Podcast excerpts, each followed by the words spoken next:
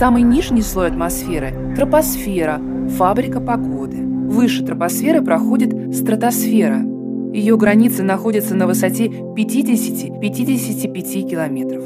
Здесь постоянно хорошая видимость, не формируются облака, не идут дожди, не образуются грозы. Низкие температуры и разреженный воздух позволяют оптимально расходовать топливо. Именно в нижних слоях атмосферы летают самолеты. Здравствуйте, дорогие друзья! Подкаст «Небанутые» снова с вами. Второй сезон продолжается.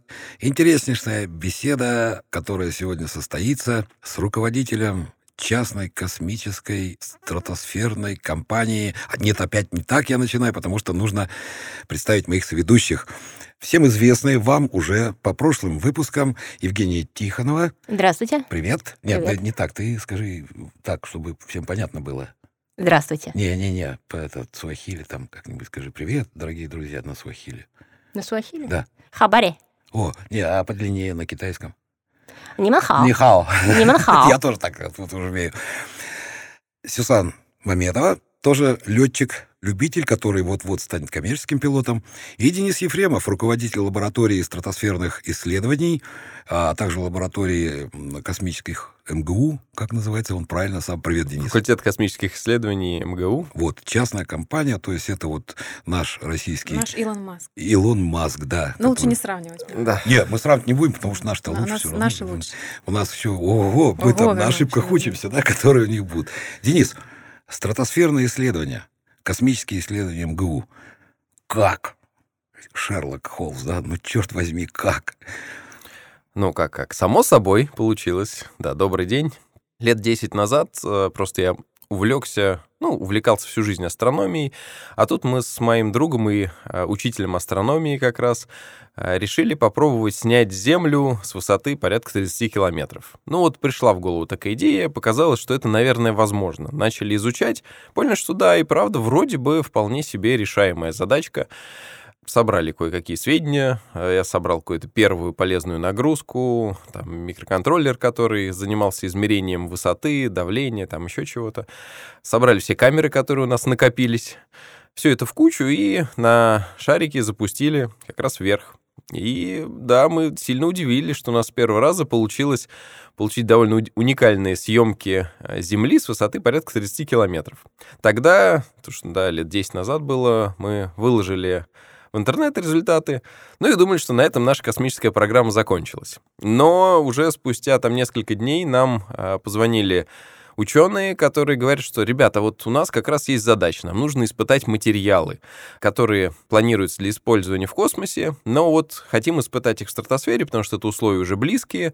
Сможем ли мы вот полимерный современный материал там э, затвердить, запечь? Мы говорим, хорошо, мы вам поможем с этим. Сделали несколько запусков для них и думали, что уже на этом наша космическая программа закончилась, но тут нам позвонили рекламщики и говорят, ребят, вот увидели ваши запуски, очень хотим запустить вот нашу продукцию туда. Ладно, хорошо, сделаем. Сделали еще такой запуск, и на сегодня у нас уже больше 130 запусков, и мы продолжаем удивляться, с какими же идеями и задачами к нам приходят. А, а мы все это время наращиваем, соответственно, техническую часть. У нас уже там собственный мобильный ЦУП, это там автомобиль с э, раздвижными антеннами, мачтами, э, с встроенными мониторами, компьютерами, где мы в прямом эфире видим, как наша система летит, то есть управляем ей, получаем всю телеметрию, э, имеем прямую видеотрансляцию оттуда. Так, так, так, подожди, ты сейчас уже пошел. На чем вы запускаете? Это воздушные шары, ну, гелевые шары, да? Да, это ж, э, шары Где вы их взяли первый раз? Зон- Ой, да, пер- первый раз, э, Где-то когда... надо было этот зонд взять? Да, первый раз, когда начали искать, а, нашли на eBay, что, оказывается, американцы распродают какие-то старые запасы 80-х годов своих военных шаров. Складов там. Складов, да. складов, да. Причем стоили они тогда, там, я не помню, ну, что-то там 20 долларов за шар, ну, то есть довольно дешево. Мы их купили, тогда заказали, дождались, испытали их, поняли, что да, за эти годы они потеряли там свою надежность, начали искать другие варианты.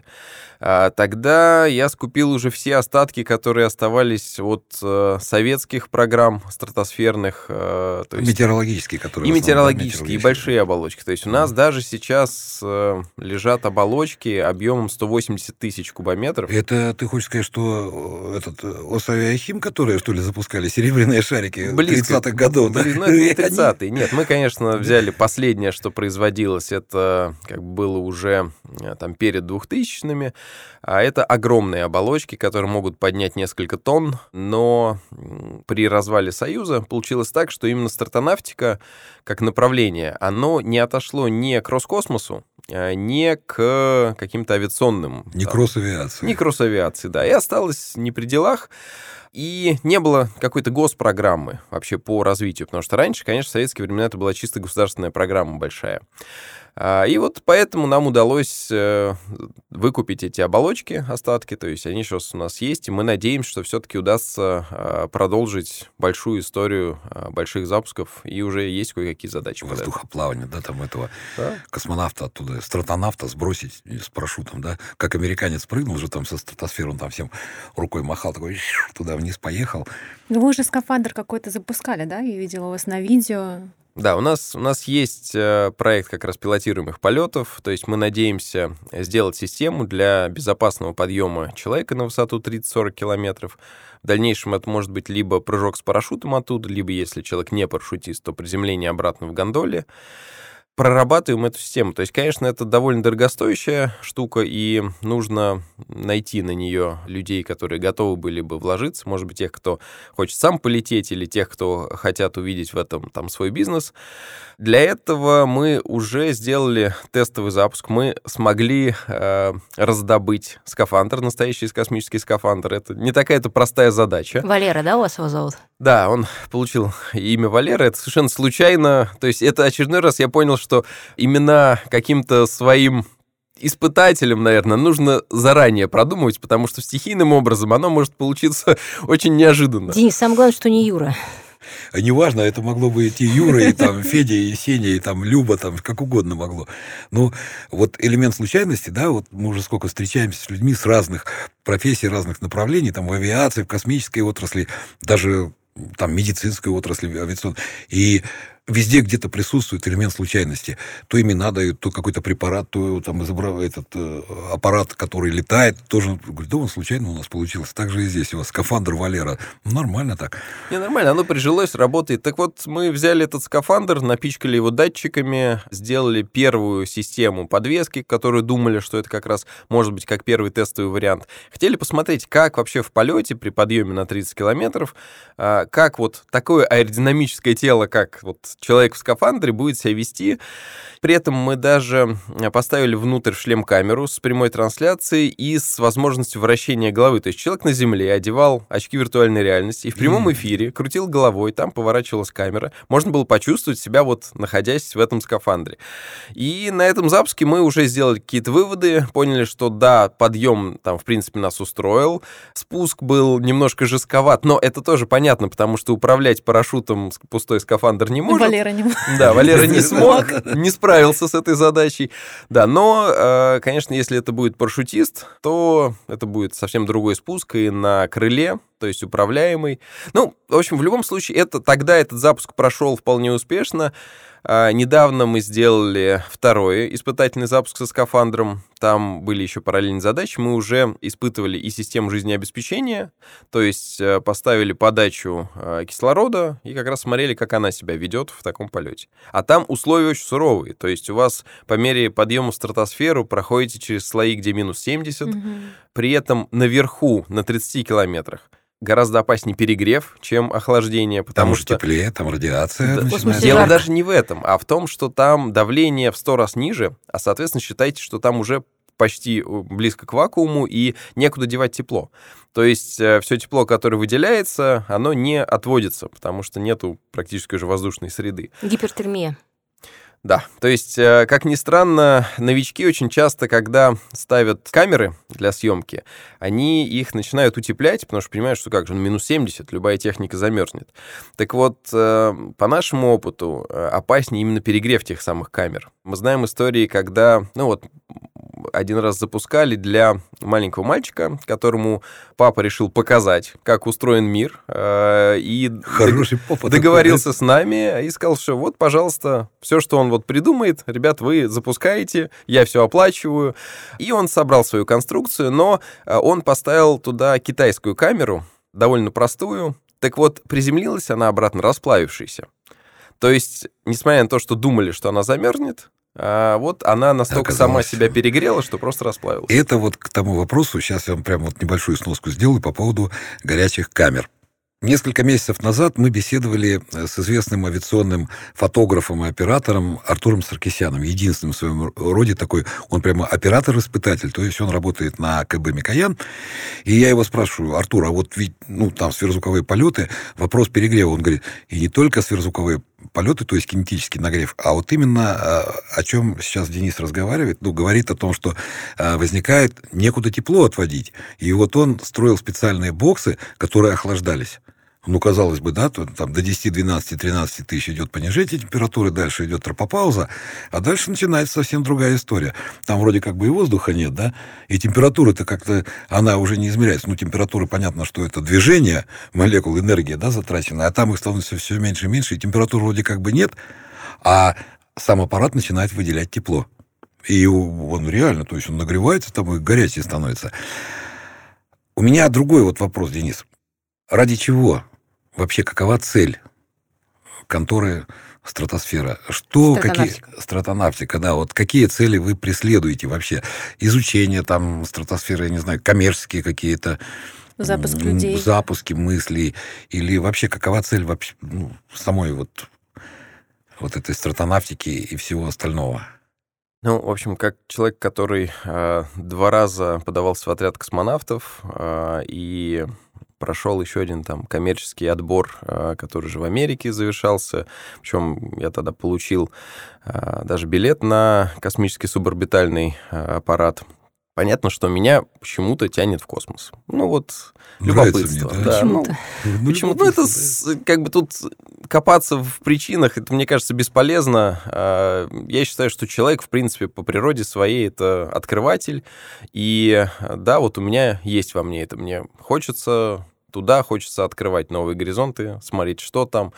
А, Я считаю, что любопытство — это вот очень важный двигатель Да, это не прогресса. порог. Не, Это, не, конечно, ну, любопытство, не порог. да, и изначально это было чисто любопытство. А Сейчас, когда я увидел, сколько задач э, есть вот в, у наших технологий, у того, что мы делаем, то есть, когда я вижу ученых, которые с помощью наших э, систем, с помощью подъема в стратосферу испытывают какие-то либо новые материалы, либо новые технологии, либо узнают что-то новое о атмосфере, Ну, чисто научные да, там, ну то есть вот исследования. да. на самом деле мы очень часто там это абсолютно там мне невыгодно делаем э, там либо даже дешевле себестоимости какие-то научные или образовательные запуски, но потому что для меня очень важно, чтобы человечество развивалось и двигалось в космос. Я понимаю, что это не там для большинства людей это не обязательно, но для меня и многих моих друзей это очень важное направление развития всего человечества. И тут чем-то, хотя бы чем-то минимально помочь в этом направлении, а, либо ученым, либо детям, которые сейчас выбирают там свою профессию. И вот я понимаю, что дав им возможность отправить свой микроспутничек в стратосферу, я могу зародить в них желание все-таки работать в отрасли, в авиационной, в аэрокосмической. Поэтому прикладываю все возможные силы, чтобы там делать такие запуски. Кроме того, мы делаем много рекламных запусков. Это как раз то, на чем мы Ну, зарабатываем, за какие-то- конечно, да, да. И- Надо же этот свой интерес как-то поддерживать и материально. это Конечно, нормально, абсолютно. То есть у нас есть несколько направлений чисто коммерческих, на которых мы пытаемся зарабатывать. Правда, все эти деньги мы тут же вкладываем, опять же, в развитие техники и в какие-то некоммерческие запуски. И, в принципе, самое главное, что мне это очень интересно. Я готов на это тратить, э, ну, и трачу на это значительную часть своей жизни. И я понимаю, что это та работа, которой я занимаюсь с огромным удовольствием. Поэтому цели здесь абсолютно, как бы, их очень много. То есть, во-первых, я сам хочу полететь рано или поздно, поэтому мы тоже делаем вот эту вот пилотируемую систему. Помогать науке и отправлять детей в, как бы, в направлении технического развития. Ну, их много.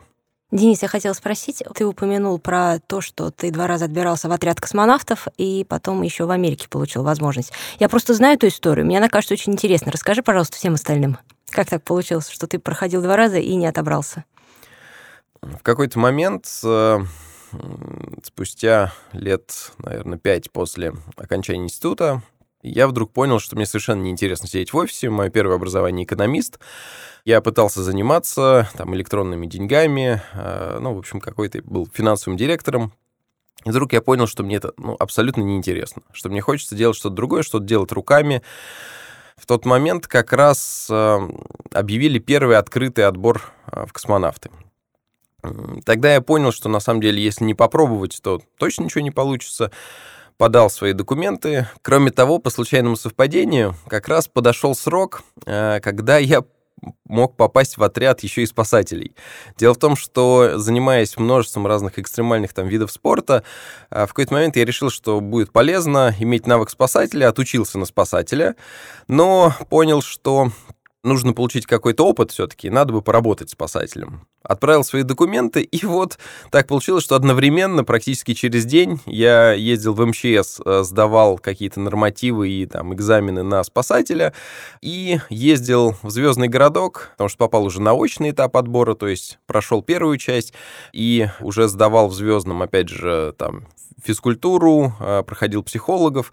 Было очень забавно то, что и тесты очень похожи на спасателей, на космонавта, и нормативы очень близкие. Вот. Но если на спасателя я прошел вообще без проблем, то на космонавта все-таки, мне кажется, что отсутствие технического образования было, ну, конечно, критичной вещью. То есть, конечно, мне сказали, что, к сожалению, на данный момент нам экономисты в космосе не нужны. Несмотря на то, что к этому моменту уже я занимался как раз э, и первыми стратосферными запусками. Но я был согласен, что, в общем, да, э, наверное, у меня недостаточно опыта технического, уже уйдя с должности директора и начав работать спасателем, но работать спасателем это сутки четверо, то есть четыре дня я занимался в лаборатории, мы строили новые стратостаты, как раз начиналась вся вот эта вот история, одни сутки я проводил э, в отряде. Спасал людей. Спал. Четыре дня ты уставал на работе, и одни сутки спал, как Ну, пожарник, да? В, Ну, те, в те времена я не спал вообще, и у нас выездов было довольно много, суточная работа, то есть ночи очень часто мы проводили э, в работе, на выездах, на пожарах или там на каких-то других спасательных мероприятиях. Те четыре дня тоже спать не получалось, потому что совмещать эти две работы было сложно. Спустя пять лет я все-таки понял, что это невозможно совмещать, и нужно что-то выбирать. Тогда уже я оставил должность спасателя, и вот последние годы занимаюсь уже только вот этой своей а в стратосферной США как тематикой. А США? Да. Да, так вот, во вторую попытку попасть в отряд э, у меня уже э, было почти законченное второе высшее, но здесь я уже не знаю там Звезды не так причин, да. да? Ну, на самом Не деле, срослось. пр- проблема в том, что у меня уже и возраст. э, ну, сейчас я уже сильно старше, чем максимально возможный возраст. То есть недавно закончился э, сбор документов уже в третий открытый набор. То есть я уже слишком стар для этого, но там у многих была возможность подать свои документы. И... Это которые они объявляли, кто Недавно, да, на, был на Марс весно- полетит, там, весной на Луну кто-то да, набор. полетит. А А, максимальный ну, возраст это 35. 35, по-моему, да? Да, да. Но тут могу сказать, что до сих пор никто не знает, куда они полетят. То есть Ну, мы это да. совсем вот недавно на днях обсуждали как раз там э, с, с космонавтом. Нету до сих пор четкой программы у России. Мы не знаем, куда мы летим. На Марс, на Луну и, или там, опять же, на низкие орбиты. А, И в связи с этим отбирают до сих пор как бы таких Всё космонавтов подряд. широкого профиля. Да, подряд, Примерно так. Так про США ты, Денис. Да. Так вот, там, когда уже понял, что все, я не попал в отряд, и уже явно по возрасту не прохожу в следующий, тут вижу на улице какую-то смешную рекламу. Там, стань космонавтом с, э, там, с коммерческой компанией. Сколько Ну, пос- посмотрел, да, посмеялся над этим. А потом подумал, опять же, ну, может быть, это как раз очередной шанс, и э, я уже давно для себя понял, что если не пытаться, точно ничего не получится. Поэтому надо пробовать. Тем более, ну, мне было интересно понять, опять же, ну, как работают эти конкурсы. Я всегда был очень скептичен к ним и понимал, что если это какой-то хороший приз, то, наверное, он уже расписан заранее. Ну Вот. Но, думаю, надо попробовать. И в итоге вначале прошел э, отбор в, в России, то есть стал одним из трех победителей. Потом э, победители со всего земного шара уже собрались в Америке на мысе Канаверал, где нас крутили на центрифуге, э, летали мы на самолетах, на спортивных, там крутили с нами петли, смотрели, как мы себя чувствуем. Мы полетали в самолете, который создает невесомость. Это прям поразительное ощущение. Ну, в общем, издевались над нами как могли, и в итоге там я стал единственным э, победителем от всего СНГ. То есть у нас там от СНГ, наверное, ну, было человек 7. И получил билет на суборбитальный космический Полет. корабль, да. Другая история, что до сих пор э, ни одна из э, мировых компаний не дошла до как раз этапа туристических полетов. То есть э, большая часть компаний уже либо обанкротилась, либо поняли, что они технические, там у них не получается. Поэтому и этот полет, э, ну, уже, я думаю, не состоится в таком виде. Ну, понятно, то есть этот билет у тебя под стеклянной рамкой на стенке висит, да, что ну, может когда-нибудь пригодиться. Да, у меня он лежит где-то далеко, не вешаю в, в рамке, но и тогда я понял, как бы очередной раз, что, ну, если не получается ни с помощью государственного космоса, ни с помощью частного космоса, Значит, наверное, надо делать самому, и э, вот поэтому мы и делаем вот эту вот э, туристическую пилотируемую стратосферную программу. Денис, расскажи, пожалуйста, а кто находится рядом с тобой? Кто твои единомышленники? Кто твоя команда? Как вы познакомились? Как вообще все началось? Ну, сейчас у меня коллектив ребят э, порядка 10 человек, наверное, всего. При этом, ну, понятно, что это количество там периодически меняется в зависимости от э, какого-то проекта. Часть ребят, они чисто волонтеры, то есть им просто очень интересно, угу. и, э, и огромное им спасибо, там, это, правда, очень большой вклад. Есть команда ребят, которые работают постоянно э, в лаборатории. Ну, это все люди увлеченные. То есть есть какой-то косяк, который вот с самого начала с тобой? Есть эти люди? Ну, есть люди, которые уже реально много лет вместе. Мы вместе работаем и переживаем, конечно, разные времена. То есть понятно, что у нас бывают, э, бывает время, когда очень тяжело и там нет заказов. Тот же коронавирус все-таки сложно было пережить, потому что никто никуда не выходит, заказов на запуске нету. Людей, э, как там меня в первую очередь, держит э, в основном интерес. То есть интересно этим заниматься, поэтому мы переживаем много каких-то кризисных ситуаций и при этом собираемся на большие интересные проекты, и они, а, как мне кажется, перебивают все те сложности, которые у нас получаются. Потому что это абсолютно не, ну, не маржинальный бизнес. То есть мне не, я не могу там обеспечить какие-то большие зарплаты или там большой доход, но и бросить это ради денег точно не хочу. Денис, а все-таки вот а, больше 10 лет уже существует твой проект, да, который ты туда там пуляешь вверх в эти. А, в основном это стратостаты, да, то есть это оболочка, надутая гелием или другими там инертными газами, которые легче воздуха и поднимается.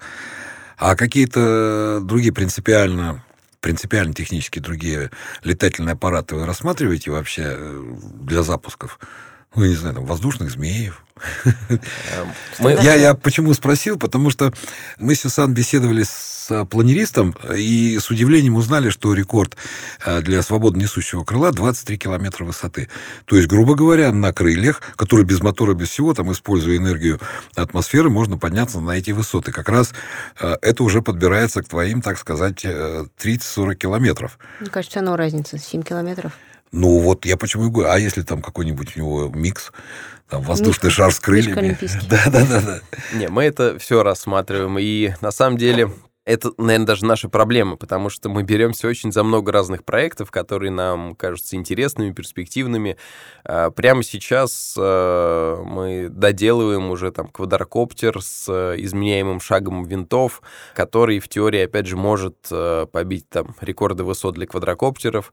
А, у нас есть система, когда мы планер поднимаем как раз под э, стратостатом, и спуск происходит в системе планирования. Ну, то есть нас... вы его подняли и бросили бросили, и он там полетел. Да, это отдельная история, потому что когда мы запускаем свои стратостаты, то их ветром сносит примерно на 150 километров. Точка приземления, но мы специально так выбираем, чтобы это было все-таки дальше от населенных пунктов, чтобы ну, нельзя было приземлиться кому-то на огород. А, и поэтому вот эта вот точка приземления это всегда такое труднодоступное место, где-нибудь посреди болота, непроходимого леса, за там 20 оврагами. И у нас каждый раз экспедиция на поиски. И вот Понимаете, какая-нибудь ночь, зима, потому что мы приезжаем, конечно же, к ночи уже до точки добираемся. А, машина уже застряла часа два назад, была брошена. Дальше там лыжи на ногах, уже э, два человека сломали свои палки, потому что снег оказался слишком глубокий. И вот я один ночью иду уже там 20 километр, наверное, по направлению этой точки приземления, и каждый раз я думаю, ну почему же мы никак не сделаем систему, которая сама будет возвращаться туда, куда мы скажем. Ну, вот, поэтому мы этой системой тоже занимаемся. Это вот как раз тот планер, который должен прилетать э, туда, куда э, мы хотим. Кроме того, есть проект под названием «Высокий старт». Это у, для стратостата, там, ну, потолок максимальный — это порядка 50 километров. А, но мы же хотим выше. Поэтому у нас есть программа по запуску ракеты со стратостата. Сделали уже несколько там тестовых запусков, но пока проблемы с двигателями. То есть я очень не хочу еще и заниматься производством двигателей, поэтому мы берем какие-то а, готовые, готовые варианты. Но Готовые варианты в стратосфере, как выяснилось, не работают.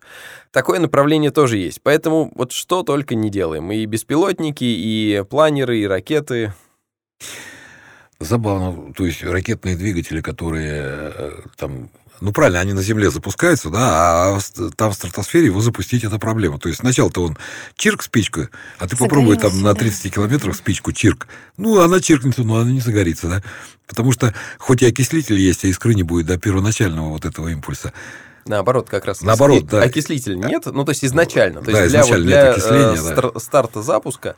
При этом интересно, что я тоже с кем только не консультировался. И а, мнения просто там противоположные от разных там научных коллективов. Кто-то говорит, что все-таки температура влияет, кто-то говорит, что давление влияет. Ну, в общем, там разные теории. В принципе, у нас уже даже проработана система, которая обеспечивает и температуру, и давление для старта. Но опять же, так как это все сейчас инициативные проекты, то... Это все надо изучать.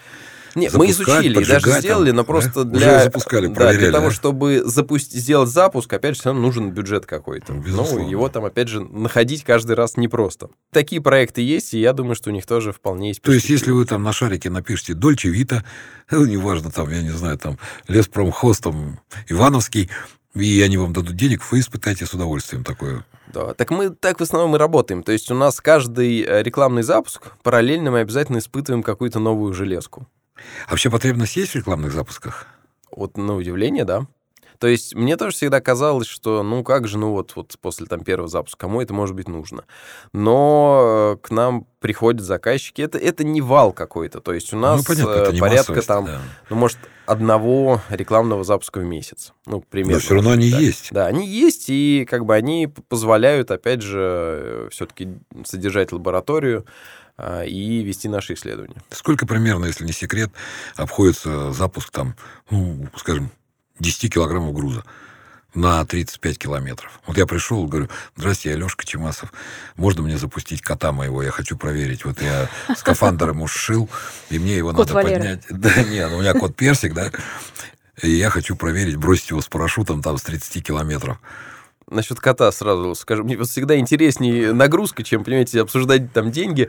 А, я очень долго был против вообще любых запусков там животных. Но в тот момент, когда я понял, что я-то сам хочу полететь, в общем-то, как бы, а почему же мы не должны давать возможность? Вдруг животные тоже хотят. Но это утрировано, но э, я, опять же, как заградительная мера, потому что я считаю, что запрещать это неправильно, и я часто там школьникам, которые приходили с идеей, а давайте запустим там вот хомячка, я им говорил, ребят, пожалуйста, мы можем запустить хомячка, но при одном условии. Вы ему обеспечите пребывание там даже более комфортное, чем на Земле. Если... Да, то есть вы добьетесь сначала его согласия, хочет захочет ли хомячок полететь, да, потом мы с вами поговорим. Если мы увидим в проекте, что это вот правда там капсула, которая обеспечивает давление, температуру, там еду, э, кислород, все что угодно, и если вот она создает ему комфортное пребывание, давайте. Но я думал, что они просто никто не сможет. Но в какой-то момент ко, ко мне пришли и сказали, что да-да, мы все сделали. Во-первых, мы нашли тараканов, которые, оказывается, выживают даже без головы. Это они мне так объясняли. Они говорят, во-вторых, мы провели отбор тараканавтов, то есть мы крутили их на центрифуге. Я понял, что, в общем-то, они уже много пережили, и, наверное, им полет в стратосферу уже будет не так страшен. Проверили всю систему, выяснилось, что да, правда, и э, давление сохраняется, и температура, и для тараканов это вполне пригодные условия. И мы запустили этих мадагаскарских тараканов, они пережили полет, дали потомство и потом жили в музее. То есть я думаю, что на самом деле э, для Всё них возможно, это да? возможно, что даже лучшая жизнь таракана на Земле. Ну, Так что э, это вот к запуску. Но кота, я думаю, что все-таки я не соглашусь. Не, ну, во-первых, я своего кота, конечно, не дам. Да я у меня чужого есть- кота У не меня дам. есть змея и паук птицеед, я могу их предложить. Да, у меня долго жил э, паук как раз. Это я так боял, боролся со своей Вы арахнофобией. не Аналогично, вы- аналогично. Вы не брат с сестрой случайно по паукам? тут? Ну, мы уже А а мы с сестрой, да, у нас А, кошки и мы- собаки. Да, да? кошки-собаки, спасаем их, наоборот. Ну, а по по деньгам все-таки, опять же, это там не секрет. э, То есть у нас запуск где-то там э, от 300-400 тысяч. Но это очень сильно зависит от того, что летит. Потому Цели и что, задачи, как Да, обычно. потому что если это запуск скафандра, то это ну, гораздо более сложная задача. И тут нельзя так считать, опять же. То есть, когда к нам люди узнают, что у нас запуск там стоит там, ну, там 300-400 тысяч, приходят и говорят, да, вот, а я хочу полететь. Сколько у вас там? Ну, для человека, наверное, там 500, ну, я уложусь. Ну, тут, тут Тысяч история... долларов. Да, тут история Тут другая, что Рубли переходят в другую валюту. я им говорю, Сразу. нет проблем, как бы можем и вас запустить. Скафандр свой э, уже есть? Они говорят, нет, нет, а что, а, а сколько? Ну вот, и тут первая сложность, потому что скафандр стоит порядка 200 тысяч долларов. Да-да, я говорю, что Да, ну вот... тут И- уже рубли переходят в А другую потом совершенно валюту. 200 да, тысяч пересчет- долларов и 500 тысяч рублей. Ну да, почти так. Откуда вы взяли первые оболочки, понятно. А сейчас вы их берете? Вы на заказ их э, выполнять, Или ну, сами? шьете или как? Нет, Сами мы э, как бы мы сами э, не занимаемся производством оболочек, хотя у меня там вот есть сейчас несколько знакомых компаний, которые готовы делать оболочки. Мы используем серийные в основном, которые там делаются для э, для метеорологов во всем мире. То есть вы знаете, что в России каждый день э, запускается таких зондов э, там более 100 штук. Да, мы Да, знаем об вот. этом. А это очень мало кто знает, потому что нас начинают спрашивать, как же так, вы загрязняете там космос, по, по Да, мнению мусор- многих, мусор там, космический делаем, загрязняем. Когда мы объясняем, что нет, ничего не остается, там все приземляется. Они говорят, ах так, вы, значит, за- загрязняете Землю. землю. Планету. Да, я говорю, нет, потому что мы как раз единственные, кто подбираем. То есть мы всегда подбираем свою полезную нагрузку, в отличие от как раз те- тех сотен э, метеорологических аэростатов, которые все летят в один конец. И они каждый день, вот, значит, летят и ос- остаются где-то разбросанными там по, по всей Земле. А, поэтому оболочек таких много. Мы, тем более, мы придумали, там, не так давно отработали систему новую кластерных запусков. То есть вот эти все метеорологические оболочки, они предназначены для подъема довольно маленькой нагрузки. То есть у метеорологов это там вообще 500 грамм. А, Мы-то, конечно, используем не такие оболочки, а гораздо большего объема, но и у них есть свои ограничения. И тогда мы придумали, так давайте же летать вот как э, в мультиках на связках шаров. Оно, может быть, как бы смешно звучит, но оно по э, нашим расчетам гораздо надежнее, чем использование, например, одной большой оболочки. То есть для подъема того же человека я считаю, что это вполне может быть и более безопасная, и э, более там надежная управляемая система. Поэтому вот, да, мы сейчас запускаем вот такими вот гирляндами. Они, конечно, очень сложные гирлянды, то есть там это не просто куча шариков, связанных в кучу. У нас есть управление каждым шаром. А, Мы там можем измерять э, тягу на этом шаре, отцеплять его, сдувать. э, И, то есть, вот всем этим кластером управлять по отдельности. И благодаря этому обеспечивать как раз нужный нам подъем на нужную высоту, Параметры, за- то есть, зависание там и так далее, да. То есть мультфильм «Вверх» вполне себе научная теория. А, Очень хороший мультфильм, Денис, это не ты ли был лет 10 назад, который в Подмосковье на воздушных шарах на стуле привязался? Проект Винни-Пух назывался. Я все время, э, честно сказать, я к нему относился Рассказываю в трех словах. Э, Где-то в дебрях интернета я нахожу информацию о том, что какой-то молодой человек скупил гелевые шары обыкновенные, навязал их там, ну, грубо говоря, там 500 штук этих шаров, наполнен гелием. Они тоже посчитали, сделал канат, он сделал там себе кресло это, привязался на него, оделся хорошо, его запустили в Подмосковье. И он улетел километров за 250, наверное, куда-то в Тверские леса, и потом его искали. Все хорошо. Проблема была в другом, что он запустился из ближнего Подмосковья. Естественно, он никакие авиационные власти, Не точнее, не то, что власти, а управление воздушным движением. То есть он пересек все схемы заходов в Шереметьево, там, во Внуково и во всех остальных аэропортах. Ну вот представляете, вы на самолете заходите, выполняете снижение, и тут бац, и такой Винни-Пух, да, на связке этих шаров. Но это совсем неприятная вещь. А, ну, это к тому, что вспомнил, когда ты начал рассказывать про связку шаров вот этих. Ну, то есть это не ты был. Нет. Поклянись, да. Это был мой друг Валер. Ну, ты знаешь эту историю. Я, я знаю эту историю и отношусь к ней как раз, ну, примерно так же, как вы. То есть я считаю, что это там был слишком большой риск. И... Авантюризм. Что Авантюризм, особенно я знаю, как бы, чем эта история закончилась тогда. То есть этого человека, насколько я, опять же, знаю, э, МЧС доставали из того да, леса, да, да, куда, там спасательная где он застрял. операция Да. была очень серьезная. То есть, конечно, оно, это был чистый авантюризм, вообще непродуманная миссия. С другой стороны, на таких людях, конечно, и держится. Что Не, ну это идея То была, есть, да? опять, связка зна- зная, да, что это произошло, и что, да, вот он смог так полететь, ты начинаешь задумываться, да, а вот что, если все-таки доработать, доделать, получить разрешение, потому что э, история с разрешением — это отдельный большой разговор, мы на каждый свой запуск получаем это разрешение, мы закрываем небо в радиусе вот этих 150 километров, то есть, представляете, для того, чтобы нам запустить свой там маленький шарик, вводится режим, э, ограничивающий полеты для всех, кто находится в этом радиусе. Это реально большая работа, чтобы получить... Первый раз получение такого разрешения у меня заняло месяца, по-моему, три. Мне нужно было это согласовать с Генштабом, с ФСБ, с Да-да-да, э, там не просто УРВД. При этом тогда в УРВД вообще не понимали, что со мной делать. И все, конечно же, хотели от меня как-то отбрыкаться. Поэтому все мне говорили примерно так. Не, ну мы, в общем-то, не против. Мы, конечно, дадим свое согласие, э, если вот... Но вы, главное, получите разрешение вот у той и той инстанции. И понеслась. И да, и так сказала каждая инстанция. Когда от всех инстанций я собрал вот эту бумагу, что они-то не против, но вот вся ответственность ложится на те две, все, и, в общем, когда удалось собрать все эти бумаги, добиться от всех этих В общем, ты разрешений- припер к стенке и сказал, да, я сказал, ну вот, все же, все же не против, значит, какие основания? И тогда у нас получилось первый раз получить разрешение, и, ну, с тех пор, конечно, сейчас уже проще, то есть сейчас у меня это занимает стандартные три дня, потому что мы должны подавать Заявка заявку да, за трое суток.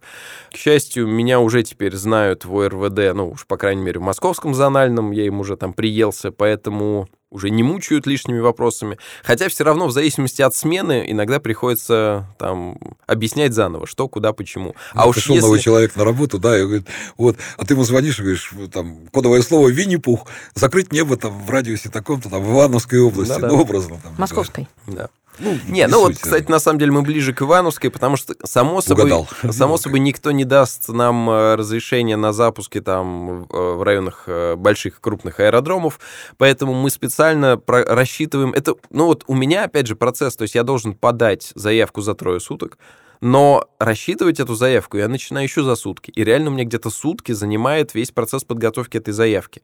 Потому что мне нужно одновременно рассчитать все ветра на всех высотах, построить все траектории, понять, что из той точки, откуда я их строил, мы приземляемся совсем не там, куда надо, куда-нибудь там, не знаю, в Плещеево озеро. А, значит, нужно перестраивать их заново из другой точки, опять перестраиваем. Тут я понимаю, что мы сечем там две международные трассы, а, значит, опять надо сдвигать. И вот так вот, подбирая вот эти вот точки запуска, точку приземления, сеч- э, пересечения трасс, а дальше созваниваясь с аэродромами ближайшими, там, обговаривая, что у них в это время нету полетов э, и что мы им не мешаем, только после этого я отправляю в зональный заявку. Поэтому это такая вот реально долгая муторная история. Я только хотел спросить, а погода влияет на запуск стратостатов? Конечно, оно очень сильно влияет, потому что, э, во-первых, от силы ветра все очень важно, э, сильно зависит. При этом, э, когда вы для там сверхлегкой авиации смотрите, вы смотрите какой-нибудь там приземный слой, это все, что вас волнует. А у нас на высоте, например, там 15 километров ветер может развернуться просто на 180 градусов.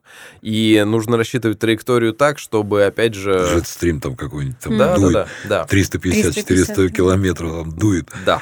И такие дни тоже есть, когда мы понимаем, что обычный наш запуск, а полет длится где-то там два с половиной часа, что мы уходим за это время там на 300-400 километров. Такую зону нам никто не даст закрыть, да и ехать на подбор потом тоже будет сложно. Поэтому, конечно, очень много. И в дождь мы не можем запускать, э, хотя... Ну, грузовая деятельность, да, там бабах в этот шар и нет шара. У Ну, нас, я у нас говоря. есть от- от- проект, который я очень хочу сделать, как раз вот охота за молниями, там, то есть запустить зонд в грозовую тучу и попытаться там и снять измерения, и съемки. Чем хорош проект «Небанутые», потому что у меня есть знакомый парень, охотник за смерчами. Надо вас свести За торнадо. за торнадо, да. И он тоже такой же, как вот и ты, небанутый. Ну, как мы все здесь, честно сказать. Это очень интересная, кстати, тема, потому что человек очень тоже плотно изучает вот эти вихри, как что. И мы когда с ним разговаривали, я говорю, как? Он говорит, да, вот мне посмотреть, как они. И мне было много информации. И вот перед нами сидит Денис, который может обеспечить это посмотреть. А, Да. по-моему, тоже Денис зовут. Да? Вот, я познакомлю вас. С удовольствием. У нас тем более как раз э, нам часто говорят, что наша машина, наш вот этот мобильный ЦУП, он похож как раз на те машины, которые по Discovery Охотники, да? показывали в «Охотниках За за торнадо». торнадо». да. И у этих точно такая же машина, они тоже носятся там по всей... а В России, я не знал, что в России столько раньше торнадо. Да, 200, Когда ш- 200 штук в, од- 200 в одной, штук в одной год, европейской это, части. это фиксируем их. Фиксируем их, они знают, и они... И только в европейской части. Да, и только в европейском. Ну, Отлично. потому что по Якутии носиться, да, ну, тяжеловато будет. Объединяйте, я думаю, что мы обязательно что-нибудь сделаем. Тем более, что так как мы очень много вот этих всяких разных железок запускаем, и все-таки каждый раз запуская, ты понимаешь, что есть какая-то вероятность того, что оно приземлится, ну, совсем там в болото, откуда достать не получится. Поэтому я уже давно э, как бы смирился с тем, что любая из этих железок может До быть свидания, потеряна. Да? При том, что стоимость их иногда там больше миллиона. У нас в лаборатории, наверное, десятка-два квадрокоптеров разных, которые, опять же, многие из них готовы быть жертвенными и полететь в торнадо. А, Слушай, Денис, а вот я что-то такое, вот сейчас ты рассказал о том, что там в болоте утонуло. А бывало так, что э, ваш летательный аппарат приземлялся, где люди есть, и люди там раз его быстро к рукам прибрали. А потом ты понимаешь, что его ноги-то сделали с места приземления, да? Были такие моменты? Да, значит, э, вообще по статистике у нас из вот этих 130 запусков э, есть три потерянных совсем. Э, Один лежит на дне Плещеева озера, э, один на дне Волги. Э, Это были те времена, когда мы делали еще не плавучие конструкции. И аквалангов у вас не было, да? чтоб Есть, достать? есть, есть. Я- Уже есть сейчас. Нет, и тогда были... Я аквалангист со стажем, поэтому э, нырял даже, попытаясь найти. Но все-таки мы не имели точную точку. Тем более, что Волги, скорее всего, унесло. В Плещеево, Плещеево озеро огромное. Ну, то есть мы пытались, искали. Координат нет, бесполезно. до да. И были как раз там, ну, по-моему, три истории за все время, когда кто-то другой нашел аппарат раньше нас. А, Одна история случилась как раз на Кавказе. Мы запускали в районе Домбая, а а приземлились в районе Эльбруса. А, Ехать там довольно долго. Ехали, наверное, ну, я ну, в общем, несколько часов точно. Причем мы были там вдвоем, а, с человеком, вдвоем запускали. И человеку нужно было уезжать. А, Я человека завез в аэропорт, еду уже дальше к точке приземления, и вдруг я вижу, что э, наш аппарат начал двигаться. То есть мы получаем через спутник координаты места приземления, э, и вижу, что двигается, и двигается по дорогам. То есть, значит, его подобрали и куда-то везут. Ноги Ну, ему приделали этому Да, аппарату. да. да? Ноги приделали. На аппарате у меня э, записка. Ну, во-первых, там написано, что э, осторожно не трогать, радиация и много других страшных слов. Но тут Кавказ, э, кто его знает... там- Везде не остановил. Да, да. А через какое-то время у нас раздается, у меня звонок раздается, потому что там номер телефона наш написан, и голос говорит, что «Здравствуйте, кажется, вы кое-что потеряли, а мы тут кое-что нашли». А, Я говорю, отлично, э, мы видим, где вы находитесь. э, Ждите с милиции. Ждите, ждите нас. Они говорят, как это вы видите нас? Подожди, как это? Ну, в общем, мы немного там напугали людей, но э, еду к ним, э, приезжаю на координаты как раз, где в, в ауле. Э, Последний раз он был вот, значит, Замечен, за- да? замечен, да, зафиксированы координаты. При этом я приезжаю один, как всегда, ночью. И вот как бы я ни старался, все равно поиски, да, получаются ночью. И я оказываюсь перед огромным трехметровым забором и понимаю, что вот я один, э, где-то что там за забор? в районе Эльбруса, совершенно не понимаю, что там за люди. Я туда вошел, нашли общий язык, э, договорились на какую-то вполне удовлетворяющую меня сумму, потому что ехать туда, где они его забрали, было, наверное, не дешевле. То есть там нужен был, опять же, внедорожник, это потом уже ребята переживали, когда поняли, что они слишком мало запросили. Но в дальнейшем я на видео увидел, а, как наш зонд приземлился. А, там стояло одновременно порядка восьми камер а, в разные стороны. Мы снимали сферическую панораму. На зонде, да? На, этом, на зонде, да. И вот видно, как после приземления, что мы приземляемся рядом с табуном. Вдруг подходит пастух, прям такой настоящий кавказский пастух. В бурке в шапке, в бурке да? в шапке, да. Причем пожилой дедушка. Начинает палкой тыкать трогать наш аппарат. Вот, потом он э, уходит, зовет, видимо, там своего какого-то родственника, уже парня помоложе. Они долго вместе там все это разглядывают, обсуждают. Но потом решаются, подбирают, бросают там в багажник своего грузовичка и там отвозят к себе. Ну, в общем, вот такая история в большинстве случаев. Э, ну, то есть остальные там два раза мы э, забирали бесплатно, то есть люди, наоборот, с интересом узнавали, что вот где эта штука побывала, она там приземлилась где-то там недалеко от их э, участка. Место обитания. Да, место обитания. Там. Ну, они увидели, да, как что-то приземляется, пошли, забрали, позвонили нам. Ну, в общем, как бы каких-то там совсем негативных историй, чтобы пришлось там забирать с милицией, пока не было. Так, у меня такая идея сейчас и нарисовалась в голове такая картина. Денису надо такой черный костюм, да, черный галстук, белую рубашку, черные очки, и вот ты в машине приезжаешь, как люди в черном, да, и с такой еще аппаратом. Вы нашли, вы сейчас забудете, да, это там они тебе отдадут сразу. Дело в том, что это именно так и выглядит. Да, и расписку возьми еще с них там, вы должны не разглашать, это государственная тайна. Что там, да, прилетело? Так и выглядит, потому что приезжает наш черный как раз микроавтобус, там весь затонированный, с торчащими антеннами со всех сторон, то есть он у нас, знаете, еще похож на как раз машину, не знаю, там... Ну вот, вы помните эту машину да. охотников за торнадо, то есть он выглядит довольно странно, необычно, черный. Ну правильно, вы же должны снимать э, параметры, телеметрию, там, видеосигналы, еще что-то. Он весь утыкан, наверное, да, ежик да, да, там какой-нибудь. Да, да. Ну вот, вот поэтому люди уже удивляются, когда такая машина подъезжает к ним, оттуда выходит несколько человек, у нас, в принципе, есть какая-то там униформа, поэтому, в принципе, я думаю, мы произ... можем производить как раз похожие впечатления. Все окружены, да? Э, сегодня все, кто грамотен, э, подпишите о неразглашении, что вы здесь видели. Забавно, конечно. На самом деле, не, ну это интересно. А потом, наверняка же люди интересуются, да, что это было, чего там. Но обычно думают, что это метеорология, там, да, вы там изучаете. Да, конечно. В основном, потому что это более известное. А, например, я честно скажу, что я не знал, что существует а, не только там в России, в СССР и вообще, а что в мире существуют огромные оболочки, которые поднимают многотонное, вот как Денис рассказывал, многотонное оборудование. И эти оболочки делались э, производственно. То есть это серийные были вещи для, опять же, изучений. Там баллистику изучали, там скидывали с них всякую всячину, да? То есть не чтобы самолет поднимать, а вот поднимали, изучали баллистику, там всяких мешков с песком, будем так говорить. Даже этих Иван Ивановичей, парашютистов первых, ну, сначала там с вертолета, когда еще в давние времена. Ведь теоретически-то можно любой груз поднять. Теоретически, да, то есть вы можете, ну, я не говорю там тысячи тонн, там, а вот, допустим, нельзя ли Опять же, мысли такие шальные. Ну, потому что я в свое время запускал и сусликов на, крутил на центрифуге, и котов запускал на змеях. Вот все живые, не Юный надо. Никто не пострадал. Да, ну, это было в детстве. А если антенну поднять вот на стратостате большом, там какую-нибудь сотовую вышку... И оставить там, да? И оставить ее как-то можно так сделать? Да, Нет нас... таких идей? Не то, что идеи. У нас конкретная проработка Эх, блин, этого проекта. Уже придумали за меня. Да, да. То есть мы... А, год назад был такой там конкурс «Одиссея», когда изначально, по-моему, порядка 100, мне кажется, команд э, подались, э, мы разрабатывали систему спасения для поиска человека в лесу. Мы тогда тоже участвовали в этом конкурсе, нас тогда и признали победителями этого конкурса, и как раз одном, а, одним из наших решений был подъем а, на небольших привязных аэростатах э, систем ретрансляции. То есть мы подняли три таких аппарата, и за счет этого мы обеспечили себе связь вот в этом лесу, где нет никакой другой связи, а, в радиусе 100 километров, то есть работали все наши системы, поисковые, маячки, коптеры и так далее.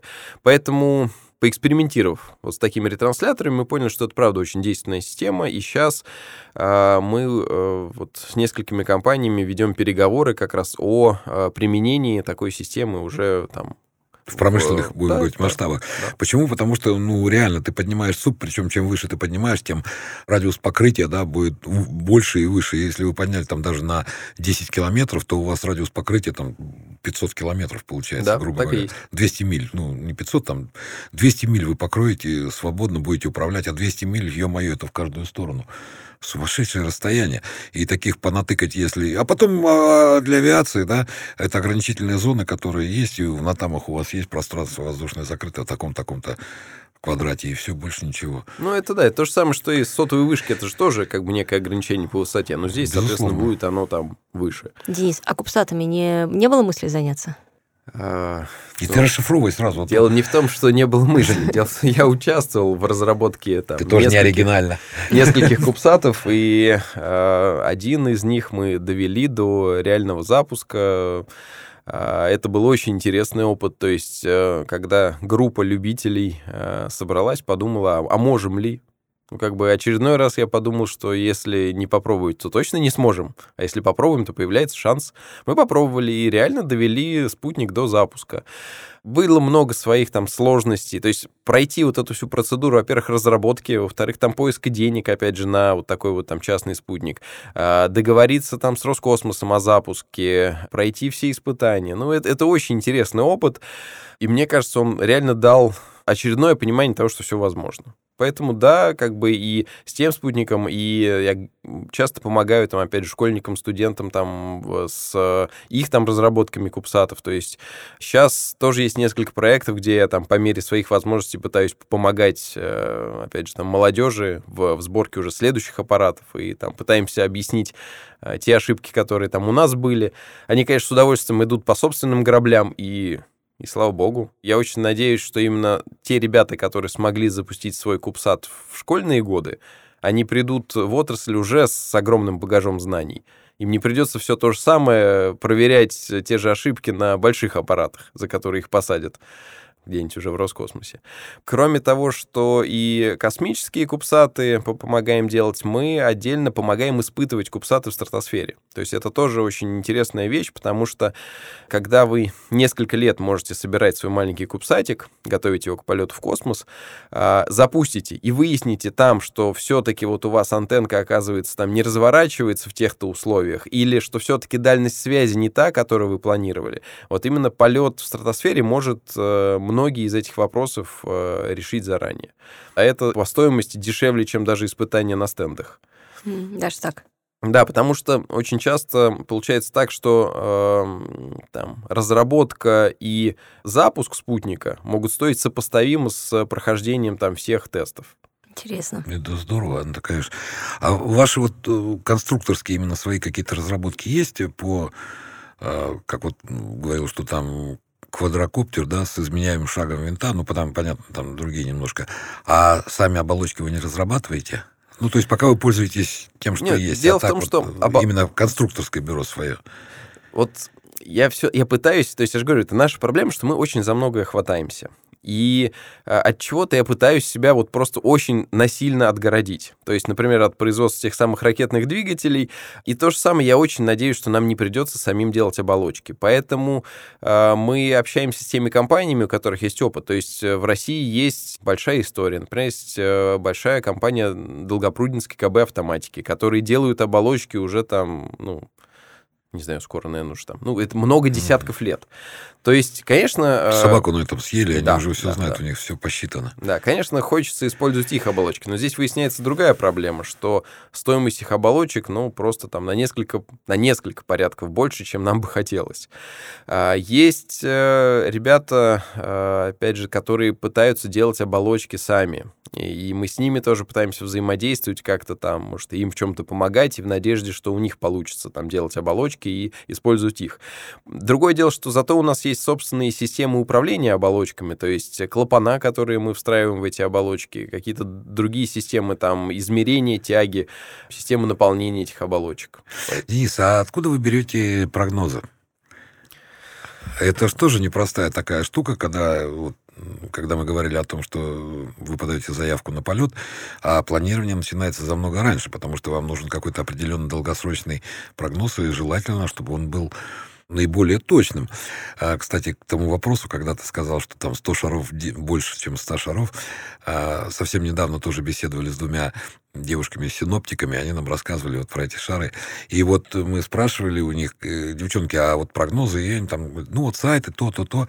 Но для тебя это архиважно, в общем-то, посчитать, в какую сторону дунет ветер, да, на всякий случай. Откуда ты берешь этот прогноз? Мне самому удивительно, как надежно эта система работает. То есть, несмотря на те прогнозы, которые мы видим метеорологические каждый день, про там дождь, солнце и так далее, прогноз по ветрам удивительно точен. То есть, вот все вот эти зонды, которые по всему земному шару запускаются, а, они все объединены в единую международную сеть, где все данные собираются в общие базы данных, а, после чего большие суперкомпьютеры просчитывают движение воздушных масс на всем земном шаре. А, для примера, ну вот есть GFS, Global Forecast System. То есть это американская система, которая как раз-таки строит прогностические модели по движению воздуха на разных высотах. Честно говоря, когда я начинал вот этим всем заниматься, я думал, что это очень какие-то примерные вещи. Ну, как можно сказать, э, в какую сторону будет дуть ветер на высоте от 15 километров через три дня? Вот от сегодняшнего дня. Да. При этом сколько мы запускаем, столько подтверждается, что эта система работает. То есть мы знаем э, вот это направление ветра на всех высотах, там, на трое суток вперед. Да, бывают ситуации, что, правда, ветер меняется. Может поменяться там э, и значительно сильно. Но не знаю, наверное, в 90% э, общий прогноз совпадает. Поэтому, да, у нас э, есть там программы расчета, которые берут данные, например, вот из той же GFS и строят вот эти вот траектории полета. То есть вы рисуете сами карты по ветров по высотам, ну, основываясь на этих, да? Да. То есть, конечно, это все уже автоматизировано. То есть, ну, эм, понятно, я... что там не на кальке рукой, карандашом. Да, мы участвовали, вот, например, в рекордном прыжке э, как раз с э, теплового аэростата. Это э, в районе Эльбруса, подняли тепловой аэростат на 10 километров, и оттуда парашютист как раз прыгнул вниз. Я очень сильно удивился, когда увидел, что на брифинге э, как раз пилоты смотрели на э, на бумажные карты, практически с калькой, на которой были там траектории наложены. Так я считать не умею. У нас все автоматизировано, мы закладываем точки в, в программу, программа сама рассчитывает все высоты. А, конечно, я меняю параметры скорости взлета, зависания и так далее. Денис, ну у тебя организация, которая этим занимается постоянно. Они готовили прыжок, да, он какой-то был, и у них была разовая акция. Они, Они же... этим занимаются более постоянно, потому что тепловые аэростаты летают гораздо чаще, чем наши стратосферные. Но ну, они уже... не на таких высотах летают. Конечно, да. Тут э, немножко другая, будем говорить. У них есть определенный, как сказать, пул информации, который они берут вот отсюда, отсюда, отсюда. Но когда им надо было бросить там этого э, дядю, да, который там решил прыгнуть в Эльбрусе, там, с Эльбруса, над Эльбрусом, точнее, Ова Эльбрус, да, еще точнее, mm-hmm. Верш, а, то они столкнулись с небольшой проблемой. То же самое тебе сейчас приземный ветер где-то в районе Мечкова или там Большого Грызлова, скажет, Денис, дай нам прогноз, ты скажешь, ё-моё, я вам там от трех километров дам и выше, а вот ниже там трех километров у тебя просто нет такой возможности. И возьмешь карандаш, будешь рисовать, да, вот так вот. Ну почему? Есть даже есть же эти программы, типа Метеоцентр Азия где там и Да не, ну понятно, мы можем сейчас э, смартфон открыть и в любой там аэровеза, да, и там мы увидим все, что нам необходимо.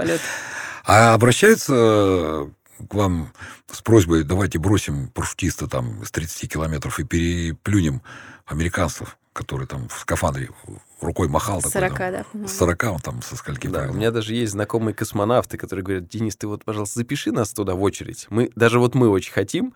У каждого свои какие-то ограничения. Один э, космонавт сказал, но вот при одном условии. Я не хочу как раз э, приземляться, сидя ни в каком аппарате. Мне этого хватило, больше не буду. Ну вот, я хочу приземляться сам, вот управляя парашюте, парашютом. Да. Да. То есть у, у каждого здесь там свои какие-то пожелания. Да, есть желающие. Другое дело, что, конечно, бюджет бюджет э, великоват. Ну, то есть... Не, ну, тут же весь вопрос в желании. Ты же сам говорил, что дорогу осилит идущий. И поэтому я наверняка э, даже уверен, что огромное количество людей с деньгами, с большими деньгами, которые могут тебе обеспечить ну, там, миллион, да, на запуск бросить человека, да что такое миллион, если у меня там на рекламу там уходит, грубо говоря, на моем предприятии 10 миллионов. И еще бы мне там не броситься с этого шара с парашютом за, за 1 миллион рублей.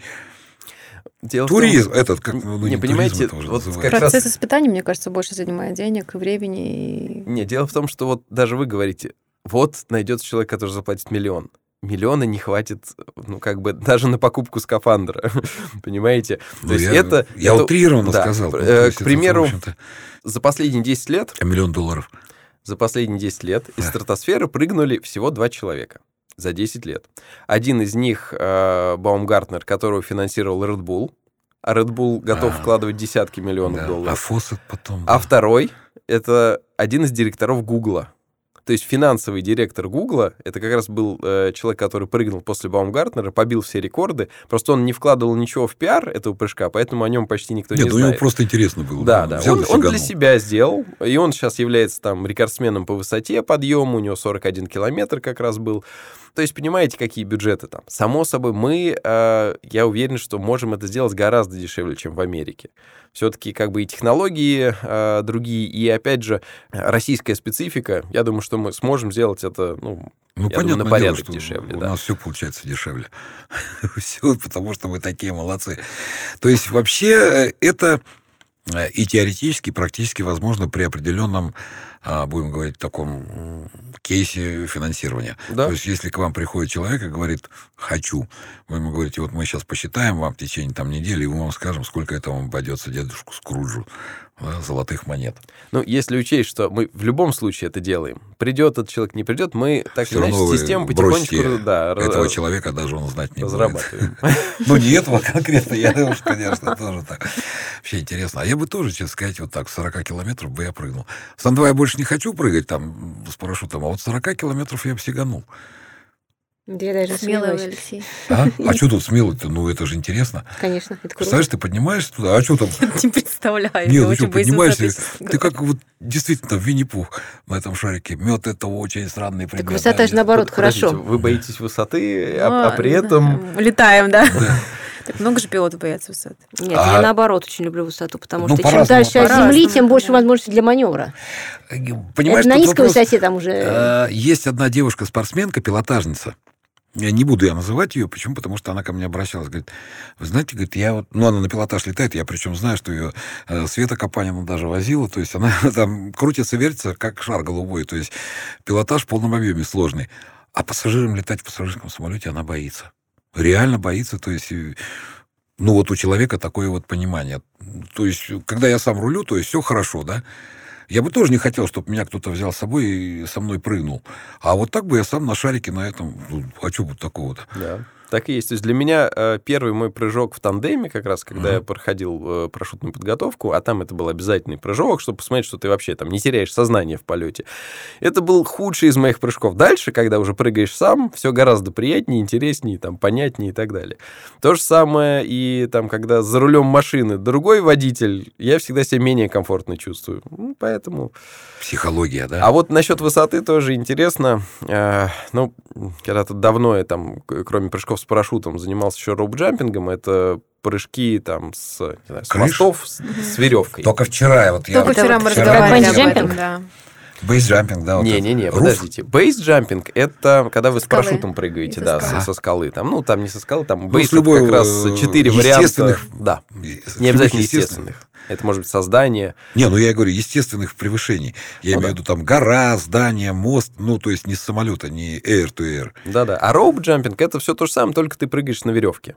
То есть у тебя веревки там, может быть, не знаю, 100 метров, ты прыгаешь, повисаешь на ней. Так вот, а, когда ты стоишь на мосту, и под тобой всего лишь там какие-нибудь 20 метров, прыгнуть гораздо тяжелее, ну, страшнее, чем когда ты прыгаешь там с 4 километров из самолета. Потому что вот у меня конкретное ощущение, что из самолета у меня, если что, есть в запасе время на то, чтобы исправить ситуацию, открыть запаску и Да, еще много да, чего. да, да, а да. здесь за эти вот 20, 30, там 100 метров ты ничего не успеешь уже сделать. Если что-то пошло не так, то уже все, от тебя уже ничего не зависит. Земля рядом. Да, вот это у меня есть опыт такой, резинку к ногам привязывают, да, и ты с моста головой вниз туда.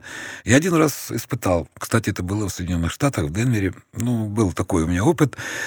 А я больше не пойду на это дело, конечно, никогда и ни за что. И причем мне не страшно было прыгать. Ну, там не 20 метров было, там метров, наверное, 150 было ущелье, там такая тарзанка, и ты не долетаешь, вот как есть некоторые, там до воды окунуться там или еще. Нет, там еще далеко и далеко.